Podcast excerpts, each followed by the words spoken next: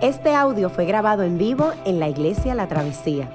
Nos alegra que puedas utilizar este recurso y esperamos que sea de bendición. Queremos que sepas que nuestra más profunda convicción, que no importando cuán útil sea esta grabación, nunca podrá sustituir la experiencia de pertenecer a una iglesia local. Sería un placer tenerte junto a nosotros en la travesía, pero de no poder ser así, nos gustaría ayudarte a encontrar una congregación donde puedas pertenecer y servir. Una vez más, nos alegra que puedas utilizar este recurso.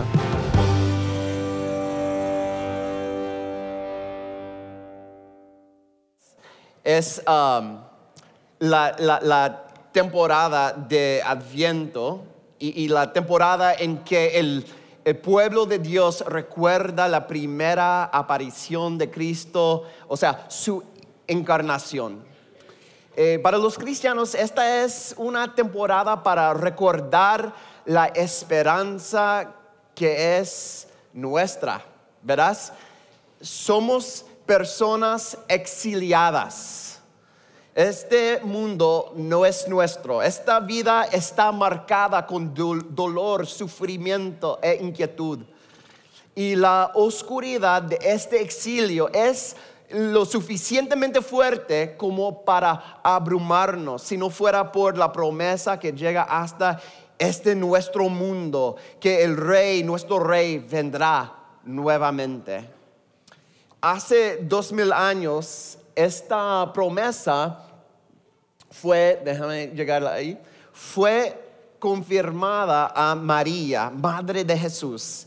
El ángel se le apareció y le dijo que quedaría embarazada y adivina qué ocurrió. Su alma explotó con regocijo inmenso. Aún en su exilio, su alma explota de regocijo. ¿Qué puede hacer que nuestra alma cante de esta maner- manera? Hace unos años ya atrás, un joven soldado estaba en servicio en Afganistán y una bomba al lado de la carretera golpeó su vehículo y él sufrió una parálisis. No pudo ah, volver a usar sus piernas ni uno de sus brazos. Cuando se encontraba en recuperación en el hospital Walter Reed, ese es el hospital de la milicia, eh, descubrió um, que podía cantar. El, el canto era terapéutico para él. Bueno, sabrán que acabaron invitándolo a cantar con la banda viajera del ejército. Ese es un grupo musical que, que alienta a las tropas. Y, y- y la canción principal que él utilizaba era Aleluya, o sea, Aleluya de Leonard Cohen. ¿Conocen esa canción? Se, quedó famoso con Shrek, pero nada. Anyway, este soldado escribió una carta. Dice, la letra de esta canción es inquietantemente honesta. Y citando la letra dice, y no es un lamento que escuchas en la noche, no es alguien que ha visto la luz, es un aleluya frío y roto. Y sigue diciendo, yo pensaba que entendía esta canción, pero de un momento a otro mi vida completa se desmoronó. Cada sueño, cada esperanza que tenía para el futuro se rompió a mi alrededor y no sé hacia dónde dirigirme. Y fue en ese lugar que Dios dijo, ¿todavía confías?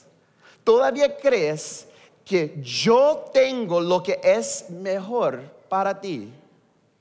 Fue en ese momento que yo entendí, aleluya. Y la última ah, línea de la carta, carta dice, él dice, puede que ahora yo esté más completo, más pleno de lo que jamás he estado en mi vida. No tiene piernas, un solo brazo le sirve, pero tiene a Jesús. Estoy ahora más completo, más pleno de lo que jamás he sido en mi vida, completamente dependiente de Dios. Total dependencia en Dios. así es como María canta también, como lo veremos hoy en Lucas 1. La vida de María cambia en formas hermosas, pero también difíciles. Pero ella depende totalmente de Dios y este es el mejor lugar para su alma. Aún en el exilio, María canta. Y, recuerden los, detalles. El ángel Gabriel visita a María y le dice que tendrá un varón cuyo padre es Dios. Esto es profundamente preocupante. Imagina el trauma. Tiene alrededor de, no sé, 14, 15 años comprometida en matrimonio, vive en un pueblo pequeño y todos se van a enterar. El rechazo. Nadie va a creer su historia. Ella ni siquiera está segura de lo que vio. ¿Podrá creer en su propia memoria? María inmediatamente da un viaje de 80 millas para visitar a su, prima Elizabeth, quien está embarazada de milagro también. Elizabeth era vieja y estéril. María corre hacia ella y antes de que pueda pronunciar palabra, Elizabeth le confirma lo que el ángel Gabriel le había dicho. La vida de María está a punto de cambiar de forma hermosa, pero difícil. Y como quiera, ella canta con gozo. ¿Qué hace que tu corazón cante? ¿Encuentras difícil darle tu corazón al Señor? Cuando piensas en el Señor, sientes que tienes que protegerte de ser total y extravagantemente dependiente de Él. Si tu relación con Dios se siente como una religión respetable, o, como una transacción o, contractual, como que yo haga esto por Dios, Dios hace esto por mí. Si es así, entonces nunca cantarás como María, nunca. Escucha atentamente. Si tu corazón nunca ha cantado con gozo incontenible, no me importa si eres introvertido, extrovertido o una persona expresiva o no, entonces esta travesía en el exilio te va a aplastar. Estás a poca distancia de caminar lejos de Dios. Pero Dios nos no deja en nuestro estado de orgullo. Nos da su palabra y esta mañana vamos a aprender de una niña de 14, 15 años inspirada por el Espíritu Santo que cantó el primer villancico de Navidad. Al estudiar este pasaje, veremos dos cosas que le permite a María cantar, aun mientras caminaba en el exilio. María tenía un, sentido ah, preciso, o sea, una evaluación adecuada de, de quién era ella y también una evaluación adecuada del mundo, una apreciación precisa del mundo. Pues antes de proseguir, vamos a prestar atención a Lucas capítulo 1 y pedí que Bianca venga porque ella representa la misma demográfica de la joven Virgen María aquí. Pensaba que sería mejor. Déjame aquí. Gracias. En reverencia a la palabra de Dios, por favor, pongámonos de pie. A los pocos días, María emprendió viaje y se fue deprisa a un pueblo en la región montañosa de Judea. Al llegar, entró a casa de Zacarías y saludó a Elizabeth. Tan pronto como Elizabeth oyó el saludo de María, la criatura saltó en su vientre. Entonces Elizabeth, llena del Espíritu Santo, exclamó, Bendita tú entre las mujeres, y bendito el Hijo que darás a luz. Pero ¿cómo es esto que la madre de mi Señor venga a verme? Te digo que tan pronto como llegó a mis oídos la voz de, tu saludo, saltó de alegría la criatura que llevo en mi vientre. Dichosa tú que has creído por, porque lo que el Señor te ha dicho se cumplirá. Entonces dijo María, mi, mi alma glorifica al Señor y mi espíritu se regocija en Dios mi Salvador, porque se ha dignado fijarse en su humilde sierva. Desde ahora me llamarán dichosa todas las generaciones, porque el poderoso ha hecho grandes cosas por mí. Santo es su nombre, de generación en generación. Se extiende su misericordia a los que le temen. Hizo proezas en su brazo, desbarató las intrigas de los soberbios. De sus tronos derrocó a los poderosos, mientras que ha exaltado a los humildes. A los, a los hambrientos los colmó de bienes, y a los ricos los despidió con las manos vacías. Acudió en ayuda de su siervo Israel, y cumpliendo su promesa a nuestros padres, mostró su misericordia a Abraham y a su descendencia para siempre. María se quedó con Elizabeth unos tres meses y luego regresó a su casa. Amén. Amén. Gracias, Bianca. Se pueden sentar.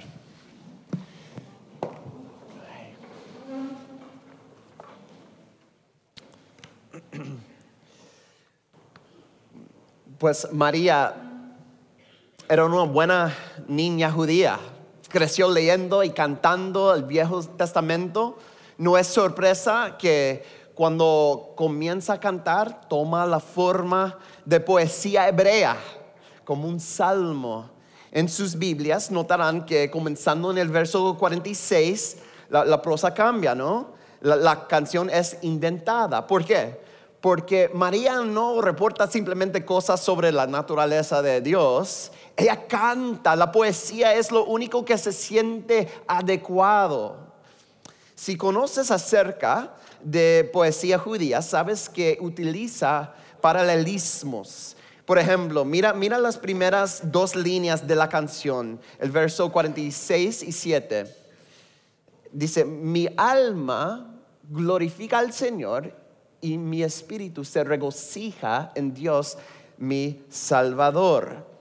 Pues la segunda línea es esencialmente la repetición de la primera, excepto que amplifica, ¿no? Así, así es que, ¿qué significa para tu alma magnificar al Señor? Pues significa que, nuestro espíritu, el centro de nuestros anhelos, se desborda con regocijo por nuestro Dios y Salvador. Pero, ¿qué es lo que genera esta abundancia de gozo? Porque su, regocijo es un poco confuso, ¿no? Piensa, piensa en esto. La vida de María estaba a punto de ponerse de veras muy difícil. Va a sentir una enajenación profunda. No es una tarea fácil ser la madre de Dios. Si el destino de Jesús es, uh, es ser rechazado y morir, ¿qué significa esto para ella? María siente los efectos de nuestro exilio y sin embargo estalla en gozo. ¿Por qué? Pues primero tiene una evaluación adecuada, certera de ella misma. Entiende su situación tan desesperada. Nota en el verso 47 que llama al bebé eh, en su vientre su salvador. ¿Ve ahí? ¿Sabes lo que ella está diciendo? María entiende que ella necesita un salvador. Ella sabe que necesita un bebé que la salve de sus pecados. Ella no es perfecta, ella es una pecadora, no es inmaculada. Su hijo sí, pero ella no. En el verso 48, ella continúa con el tema cuando dice que Dios ha mirado su uh, bajeza. Mira, porque se ha dignado fijarse en su humilde sierva, o literalmente porque ha mirado la bajeza de su sierva. Cuando María se refiere a su estado humilde, uh, su um, estado bien humilde o su bajeza, no habla simplemente de su pobreza física, habla también de su pobreza espiritual. Existe una bancarrota en su alma que no puede arreglarse a menos que Jesús, su Hijo, su Señor, su Salvador, actúa a su favor. De hecho, María entiende totalmente su situación desesperada. Ella no tenía esperanza, pero Dios virtió gracia inmerecida en ella. Y por esto es que su alma canta. Veamos en el verso 49 que dice, el que es poderoso ha hecho grandes cosas por mí. Por mí. Lo, lo que María necesita no puede proveerse ella misma. Ella no tiene la capacidad de ayudarse a ella misma. Está 100% in- incapacitada de rescatarse a sí misma. Depende absolutamente de Dios. Y adivina qué. El alma de María explota de gozo. Ella comprende precisamente su situación desesperada, pero esta no es una... y- y, ah, de, de- de ser triste, es todo lo contrario, es una ocasión de celebración. Ella necesitó a Dios y Dios se hizo carga de ella. María tiene un espíritu inquebrantable de acción de gracias, aun estando en el exilio. Esto me acuerda a Dietrich Bonhoeffer, ¿lo conocen? Eh, Este hombre fue un pastor luterano que regresó a Alemania durante la Segunda Guerra Mundial y participó en una, una conspiración, un complot para asesinar a Hitler, a Hitler. El intento falló y él fue encarcelado. Y Bonhoeffer se encontraba en una prisión nazi en lo que sería su última Navidad antes de su ejecución. Pero escucha lo que dijo, que escribió en una carta desde la prisión. Dice, una celda de prisión es una buena analogía para el adviento. La puerta está cerrada y solo puede ser abierta desde afuera. La puerta está cerrada y solo puede ser abierta desde afuera. ¿Entiendes lo que dice? Bonhoeffer está dando gracias por la celda de la prisión, pues le recuerda a su situación y lo que hizo Cristo por él. Su situación era desesperada, era Navidad, su muerte estaba cerca. Aún así, su alma magnifica al Señor porque él sabe lo que Jesús hizo por él. Y es eso que él no, no podía hacer por sí mismo. Jesús abrió la cerradura de la más importante celda. Bonhoeffer no pudo abrirla. Murió a las manos de los nazis, pues, pero fue salvado de un opresor peor. Fue el salvado del pecado. Dietrich Bonhoeffer había realizado una evaluación precisa de sí mismo y esto permitió que su alma explotara de regocijo aún desde la cárcel. Escucha, esta época de Navidad tiene el poder de aplastarte con desilusión si no entiendes este punto.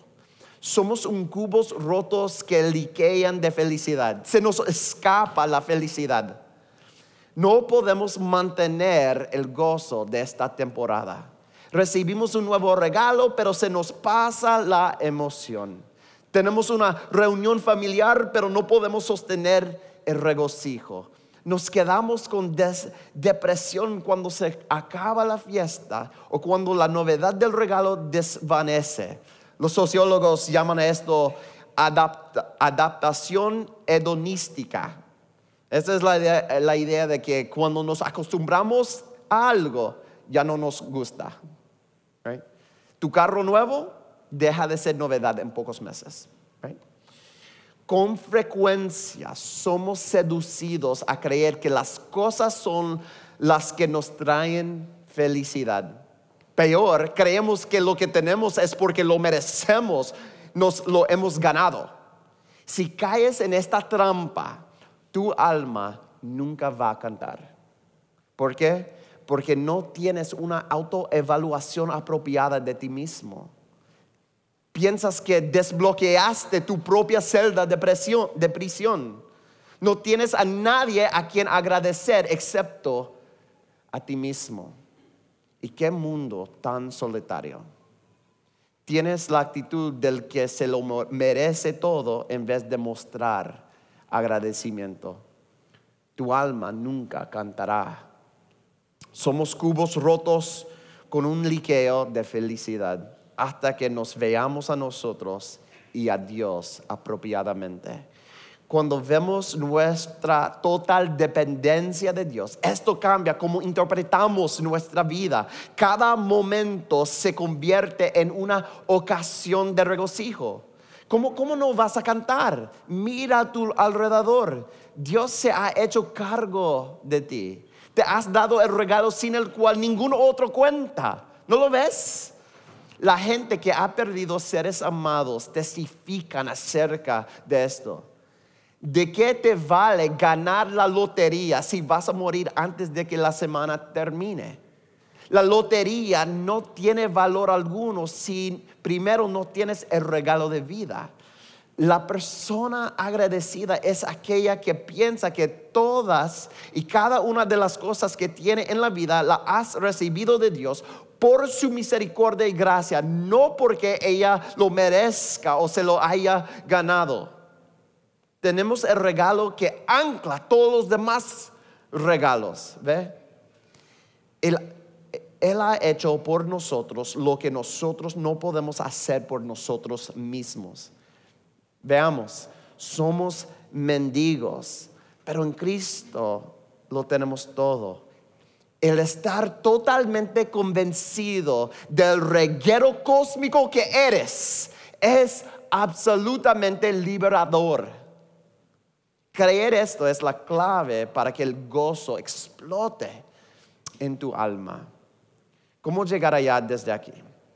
Yo sé que no puedes forzarlo, no puedes hacer que el gozo ocurra, pero puedes enseñarle a tu corazón a encontrar gozo en las cosas pequeñas. Ah, puedes cultivar un, un ritmo diario de gratitud, de gracia. ¿Cómo? Pues mira, por cerca de dos mil años, la iglesia ha usado la canción que estamos estudiando hoy, esta canción que se llama Magnificat, como una respuesta de gratitud se ve como algo así. Trata de memorizar las, por lo menos las, primeras tres líneas de la canción y luego lee una porción de, um, uh, una porción de las escrituras y al leerlo responde con esas tres líneas. Toma tiempo, literalmente, cada día para apreciar los regalos de Dios para ti. Dale nombre, escríbelos si funcionó cuando, cuando encendiste el carro hoy, escríbelo. Y entonces responde con los primeros tres versos o líneas. Y repite esto cada mañana y cada noche. Repite esto todos los días. Cultiva este ritmo de gracia en tu vida. Haciendo esto, estás recordando tu desesperada dependencia de Dios y también te regocijas en sus cuidados para contigo. Nuestro problema no es que estemos inseguros de si Dios está obrando en nuestra vida. Nuestro problema es que no podemos recordar su obra en nuestra vida. Pero esto nos ayudará a, a saborear la bondad de Dios para con nosotros. Si oras de manera diligente, utilizando la canción de María, con el tiempo esas palabras va a penetrarse uno mismo. Una nueva canción brotará de tu alma y vas a comenzar a cantar, quizá por la primera vez. déjame hacer una transición. María tenía un sentido preciso, una evaluación eh, adecuada de quién era ella, pero también tenía una evaluación adecuada del mundo. ¿Qué quiero decir con esto? Significa que María entendía que las promesas de este mundo son vacías. Entendía que el mundo realmente no puede cumplir sus promesas. Permíteme explicar. En su canción, María expresa certidumbre de que el talentoso, el poderoso y el rico no reciben la vida que quieren. En el verso 51, ella exclama que Dios esparció a los soberbios en el pensamiento de sus corazones. Esparció a los soberbios en el pensamiento de sus corazones. ¿No es interesante esta frase? Imagínate una persona extremadamente talentosa que se cree que el crédito de su talento es solo de él. esta persona vivirá con una inseguridad crónica, siempre sintiendo la presión de probar su valía. Escucha esta cita de Madonna, acuérdense de ella. Este es lo que dice Madonna. Lo que me motiva en la vida proviene de este miedo horrible de ser mediocre. Esto siempre me empuja, me empuja. Porque aunque me he convertido en alguien, todavía tengo que demostrar que soy alguien. Mi lucha nunca ha terminado y probablemente nunca termine. El talento es una promesa vacía pero eso es, solo el principio. Mira el verso 52. Ah, María canta que los poderosos serán removidos de sus tronos. El poder es tan frágil y no ofrece ningún descanso. Y entonces en el verso 53, María torna su atención contra la riqueza. Y los ricos los despidió con las manos vacías, vacías. ¿Alguna vez has conocido a alguien que lo tiene todo y a su vez no tiene nada? Vacío. Ahora, escucha atentamente. Debemos ser como cuidadosos en la forma de leer este pasaje. A veces se usa en contra de las personas con talento, dinero, poder, como si Dios no amara a esas personas. Y esta interpretación es imposible. De hecho, es Dios quien hizo talentoso a David, a Salomón rico, y a el profeta Daniel poderoso. El problema, el problema no son estas cosas en sí mismas. Y, de hecho, la clave es el versículo 50. Dice, de generación en generación se extiende su misericordia a los que le temen o Dios tiene siempre misericordia de quienes lo reverencian. El problema no, no, son esas cosas, es cuando la gente que tiene talento, poder y riqueza vive sin ningún tipo de, relación con Dios, ningún marca de referencia con el Señor. ¿Y por qué es así? Es porque el talento, el poder y el, el dinero tienen la habilidad de convencernos de que no necesitamos de Dios. El primer lugar en el, que ves esto es en tu vida de oración. Considera el caso de la riqueza y la oración. En su libro Una vida de oración, Paul, uh, Paul Miller dice lo, siguiente. Escuchen, como podemos vivir la vida sin Dios, la oración nos parece bonito, pero innecesario. El dinero puede hacer lo que hace la oración y es más rápido y consume menos tiempo. Nuestra confianza en nosotros mismos y en nuestros talentos nos hace estructuralmente independiente de Dios.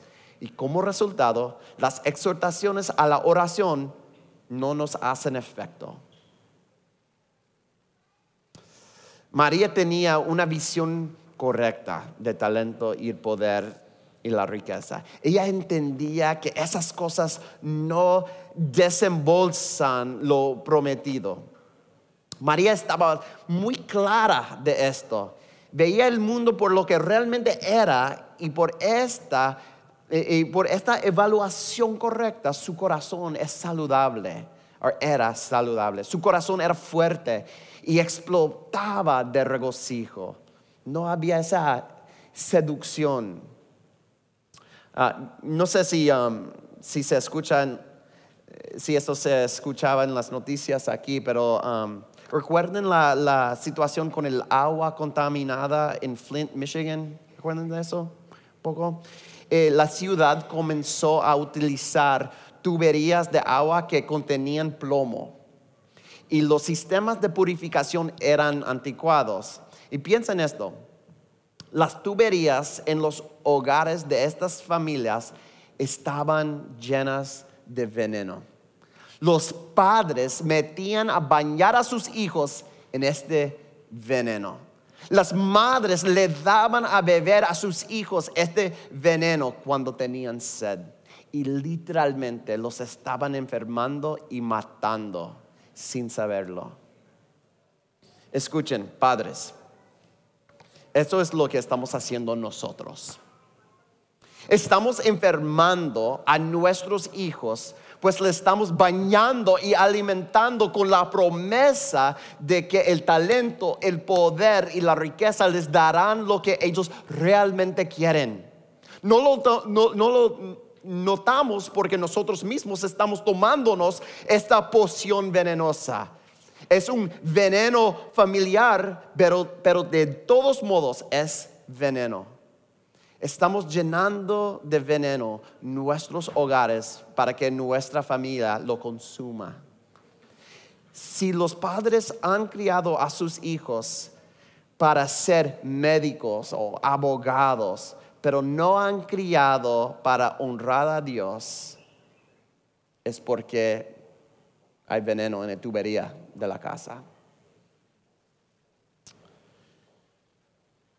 Por eso, nadie en nuestra familia canta, nadie dice, mi alma magnifica al Señor, mi espíritu se regocija en Dios mi Salvador. Nadie canta así.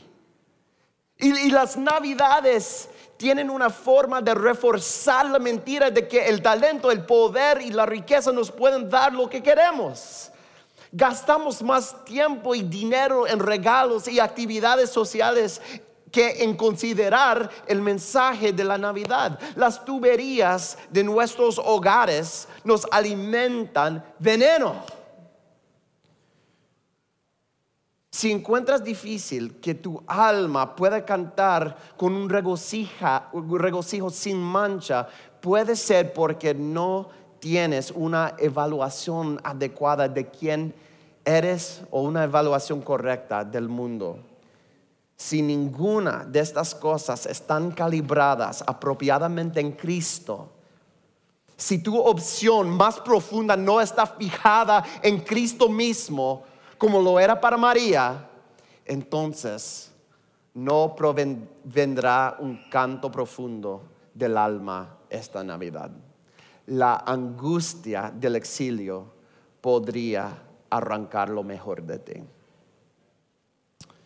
Pero escucha, yo deseo que nosotros verdaderamente cantemos.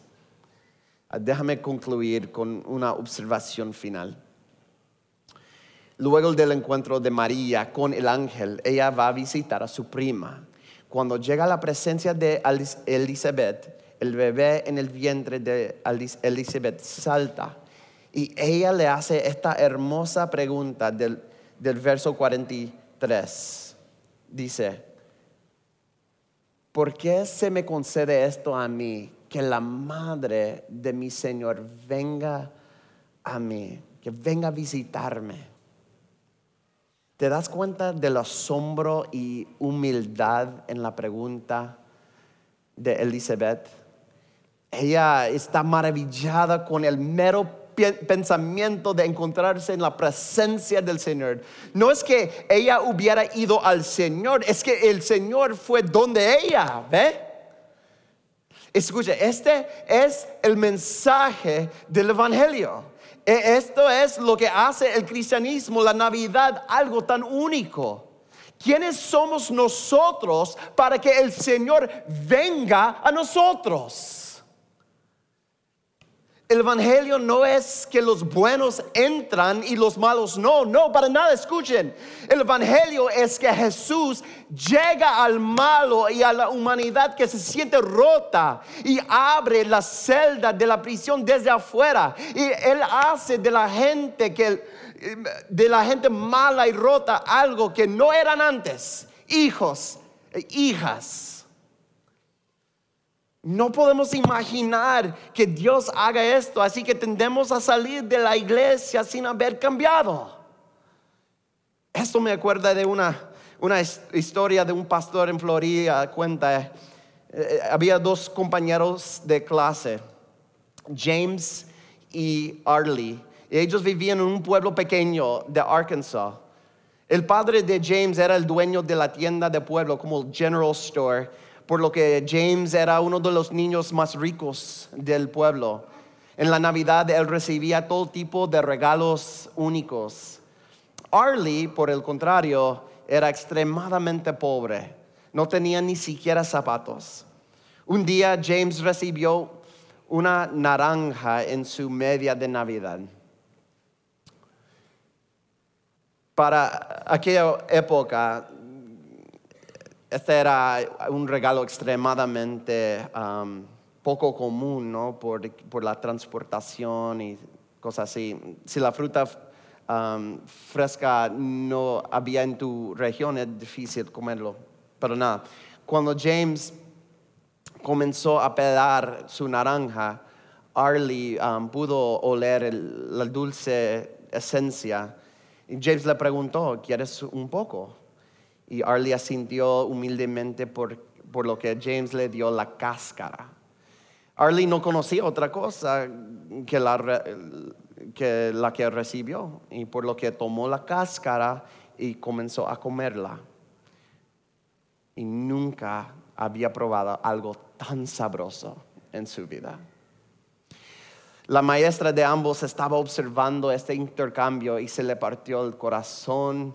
Al día siguiente ella decidió comprarle una naranja a Arlie. Paró en la casa de él y se la presentó.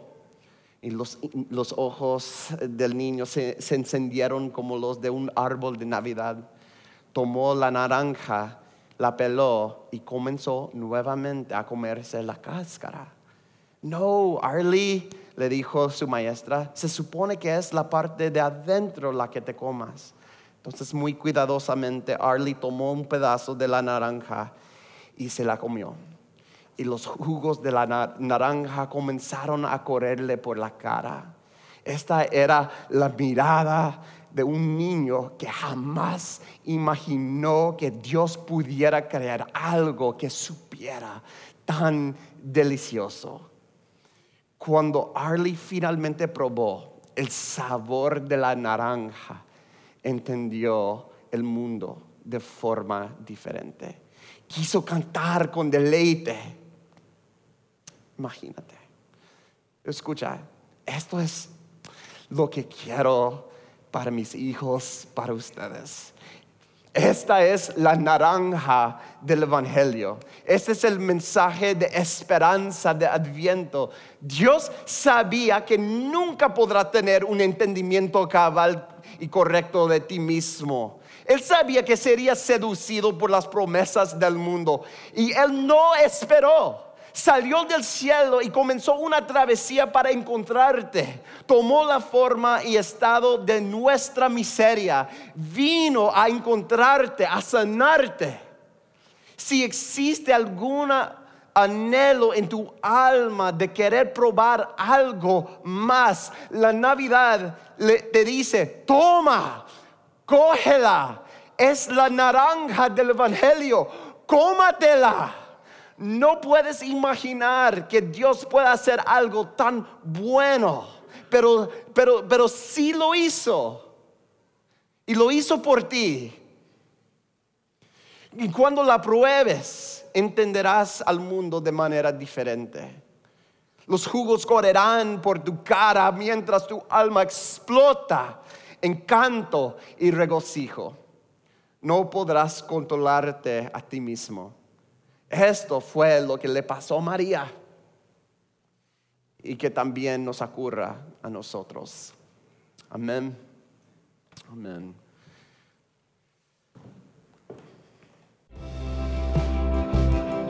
Qué bueno que pudiste escuchar esta grabación. ¿Qué tal si la compartes con otros? Recuerda que hay muchos más recursos en nuestra página latravesía.org, donde también puedes realizar un donativo. Dios te bendiga.